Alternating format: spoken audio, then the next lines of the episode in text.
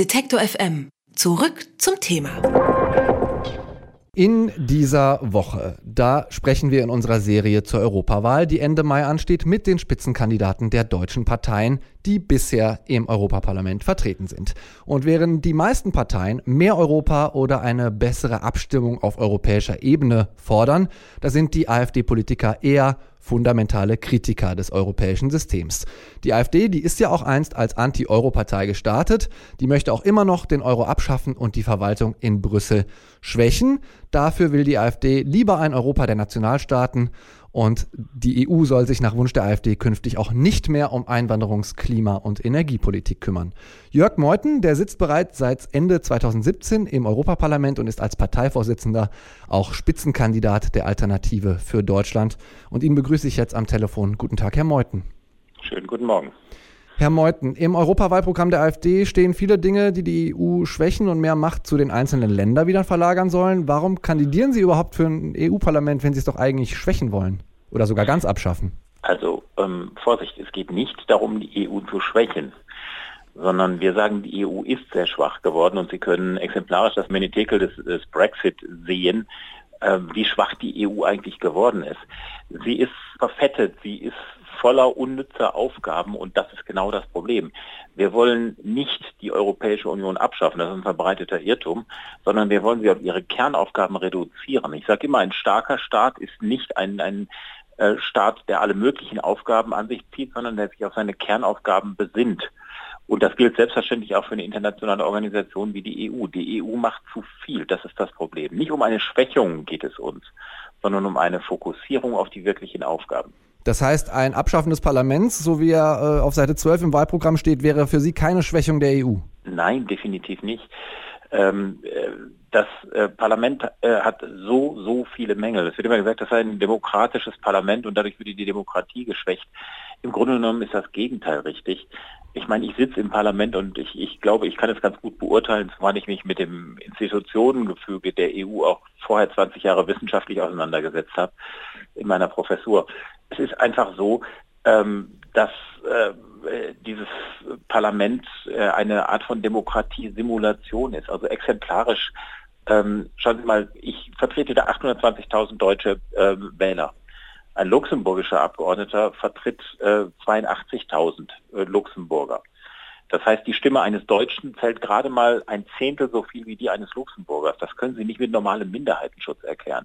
Und das ist exemplarisch nur ein Mangel, den man rausgreifen könnte. Es kommen viele hinzu. Das heißt nochmal die Frage, also ist die Stimme, die wir Ihnen ja gerne geben sollen aus Ihrer Perspektive, dann überhaupt nichts wert? Und warum kandidieren Sie dann fürs EU-Parlament? Ganz im Gegenteil. Wir müssen doch aus, äh, davon ausgehen, dass wir faktisch ein EU-Parlament haben. Und wenn ich die Dinge in der Europäischen Union so, wie sie sind und wie wir sie für falsch halten, ändern wollen, dann können wir das nur von innen. Das heißt, äh, sich, sich außen vor die Tür zu stellen und sagen, wir wollen euch abschaffen, das bringt überhaupt nichts, sondern wir müssen Schritt für Schritt in dem Institutionengefüge der Sache dort den Stecker ziehen, wo der Stecker gezogen gehört. Und das ist nicht die ganze Union, aber das ist sehr, sehr vieles, was da geschieht. Und das gilt auch für das Institutionengefüge. Wir wollen weder die Kommission abschaffen noch den Rat. Mhm. Wann gehen Sie davon aus, dass Sie Ihr Mandat, was Sie ja eventuell bekommen, dann nicht mehr brauchen und abgeben können? Ich äh, bin nicht sehr zuversichtlich, dass wir mit den Forderungen, die wir haben, äh, zur Gänze durchdringen werden.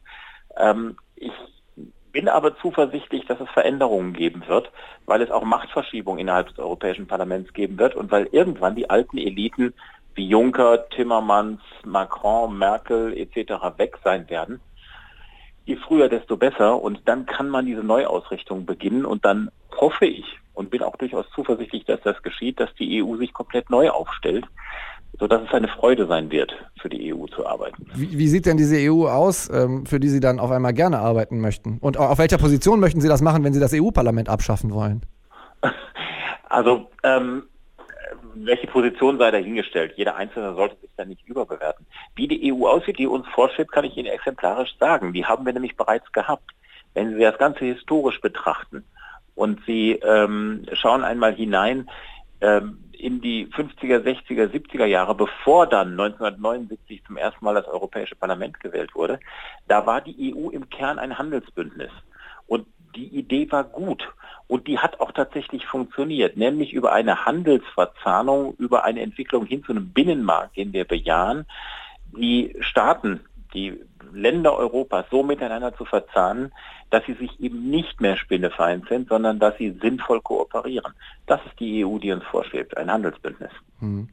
Sie, äh und eben nicht eine politische Union, wenn ich das hinzufügen darf. Das ist das, was man dann mit der Etablierung des Parlaments und mit der ganzen Grundausrichtung daraus gemacht hat. Das halten wir für falsch.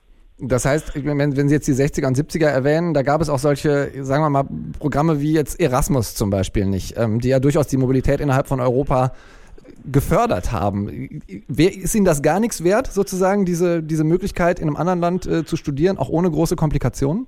Nein, nein, e- Erasmus ist sicherlich eines der sinnvolleren Projekte der Europäischen Union. Das würden, würden wir gar nicht attackieren. Ich sage auch nicht, dass wir ähm, zurück müssen in die 60er, 70er Jahre, das wäre eine geradezu reaktionäre Position, sondern sich wirklich auf die, auf die sinnvollen Projekte der Union, und da würde ich Erasmus durchaus dazu zählen, äh, dass man sich darauf fokussiert. Hm. Wo Sie das Stichwort ähm, reaktionäre Position schon nennen, ähm, ich muss da gerade noch mal aus Ihrem Wahlprogramm zitieren. Äh, da steht drin, wir bezweifeln aus guten Gründen, dass der Mensch den jüngsten Klimawandel, insbesondere die gegenwärtige Erwärmung, maßgeblich beeinflusst hat oder gar steuern könnte. Wie geht es Ihnen als Mann der Wissenschaft, der Sie ja auch sind, das haben Sie ja eben auch schon gesagt, ähm, damit zu sagen, Klimaschutzpolitik ist ein Irrweg, äh, weil das ist ja doch ein Thema, wo sich die wissenschaftliche Gemeinschaft ja wirklich sehr einig ist. Sind Sie sicher, dass sie sich so einig ist? Ja. Ich glaube, dass ich glaube, dass uns hier im, in, dem, in dem politischen Mainstream äh, etwas verkauft wird, was so einig gar nicht ist. Also, was meinen Sie damit genau? Unstrittig ist, und das wird kein, kein Politiker der AfD je, je bestreiten, weil das wäre auch absurd, dass es einen Klimawandel gibt. Das ist, der, der findet statt. Also Sie sagen, der sei nicht von Menschen gemacht? Äh, der, an, der anthropogene Einfluss, also der menschliche Einfluss darauf, über den kann man streiten. Da muss man aber anhand von Daten streiten und muss sagen, prozentual, wie groß ist er? Und da ist unsere Einschätzung die, dass wenn es einen gibt, was wir nicht völlig in Abrede stellen, dass der so gering ist, dass es menschliche Hybris ist, zu glauben, wir könnten mit einer aktiven Klimaschutzpolitik sozusagen diesen Planeten retten, äh, den wir auch nicht in dem Maße gefährdet sehen, wie uns hier Klein Greta und andere äh, permanent verkaufen. Also eine, eine Meinung, äh, die, die, äh, das ist doch keine Meinung, das sind doch Fakten. Das, also, dass, dass, der, dass der Klimawandel menschengemacht ist, da ist sich die wissenschaftliche Community sehr, sehr einig. Also ich könnte Ihnen allerlei Gegenstudien dazu, dazu präsentieren, die gibt es durchaus auch. Ich würde mich, nochmal, ähm, um, um das sehr deutlich zu sagen, ich würde mich da nicht definitiv festlegen. Ähm, ich würde eher sagen, wenn es einen menschlichen Einfluss gibt, dann ist er sehr gering. Und der Gedanke mit einer Klimaschutzpolitik, so wie sie uns derzeit verkauft wird, ähm, hier äh, sozusagen das, das Weltklima steuern zu können, halte ich für menschliche Hybris. Das ist eine, eine, eine völlige Selbstüberhebung. Und wir haben hier eine extrem ideologiegeleitete Politik. Das ist das Problem. Sonst würde man übrigens das, das am Rande vielleicht auch über, über Nukleartechnologie nochmal anders nachdenken, denn die ist sicherlich nicht klimagefährdend. Ja, dann gehen wir doch nochmal von dem Szenario aus. Sie haben ja eben zumindest eingeräumt, dass es eventuell eher menschlich gemacht sein könnte, ähm, wo sich auch. ja, wie gesagt, die auch menschlich gemacht sein könnte. Jetzt äh, stellen wir uns mal vor, dass irgendwann bei der AfD auch ankommt, dass der menschliche Einfluss doch äh, sehr, sehr groß ist, wie bei der wissenschaftlichen Community eigentlich ähm, schon eindeutig äh, sozusagen übereingekommen ist. Was könnte man denn tatsächlich machen oder wie glauben Sie, könnte eine vernünftige Klimapolitik aussehen, die Sie ja wieder auf deutsche Ebene verlagern wollen, wenn ich Sie richtig verstanden mhm. habe, ähm, die da zumindest ein bisschen gegensteuert?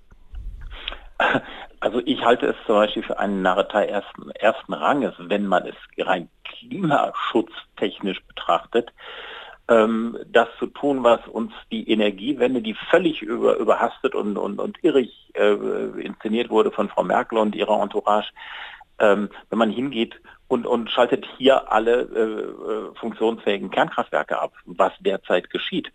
Weil das ist, ähm, äh, wenn Sie es aus einer äh, Sicht des Klimaschutzes sehen, aus einer Sicht der CO2-Problematik, ist das kontraproduktiv. Das kann kein Mensch klaren Verstandes äh, bestreiten. Und der ganze weltweite Trend sieht ja auch anders aus. Äh, hier fahren die Deutschen eine isoliert, für meine Begriffe, hirnrissige äh, Strategie.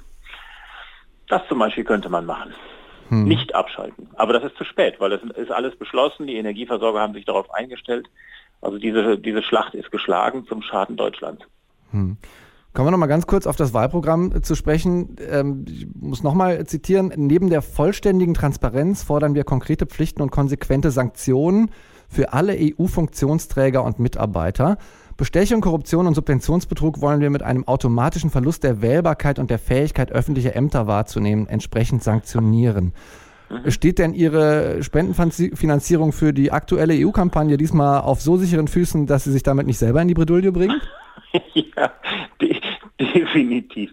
Also erstmal ist diese, diese Spendenproblematik, äh, die da, die da äh, jetzt, jetzt medial so hoch gehypt wird, um uns zu schaden, äh, weit weniger dramatisch, als, als in den Medien dargestellt wird. Zweitens hat sie mit EU überhaupt nichts zu tun. Also ich kann Ihnen verbindlich sagen, dass wir in puncto EU-Wahlkampf 0,0 äh, Spendenproblematik haben, äh, übrigens in der Partei wie auch im Ganzen. Ich habe zum Beispiel an Spendeneingang für meinen eigenen EU-Wahlkampf exakt 0,00 Euro.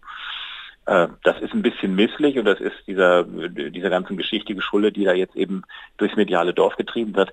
Aber ähm, das sehen wir völlig, völlig entspannt. Also es ist sogar so, dass wir, dass wir da ähm, in der Mittelausstattung äh, sehr, sehr geschwächt sind dadurch. Also diesmal, diesmal keine Wahlkampfhilfe aus der Schweiz?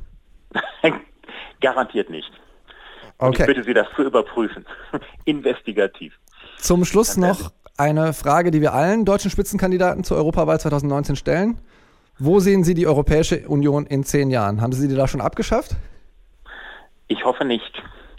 Ich hoffe, dass wir in zehn Jahren eine ähm, Europäische Union haben, die sich auf ihre Kernaufgaben ähm, besonnen hat und die aufgehört hat, den Menschen in alle Detailbereiche ihres Lebens hinein mit Regulierung zu begegnen, zum Teil auch mit völlig unsinniger Regulierung, sodass wir eine kleinere und dadurch stärkere Europäische Union haben. Das ist unsere Zielvorstellung. Vor den Europawahlen 2019, da sprechen wir bei Detektor FM mit den Spitzenkandidaten der bisher im Parlament vertretenen deutschen Parteien. In dieser Episode haben wir mit dem Spitzenkandidaten und Parteivorsitzenden der AfD, Jörg Meuthen, gesprochen. Herr Meuthen, vielen Dank für das Gespräch. Ich danke Ihnen. Schönen Tag noch. Alle Beiträge, Reportagen und Interviews können Sie jederzeit nachhören im Netz auf detektor.fm.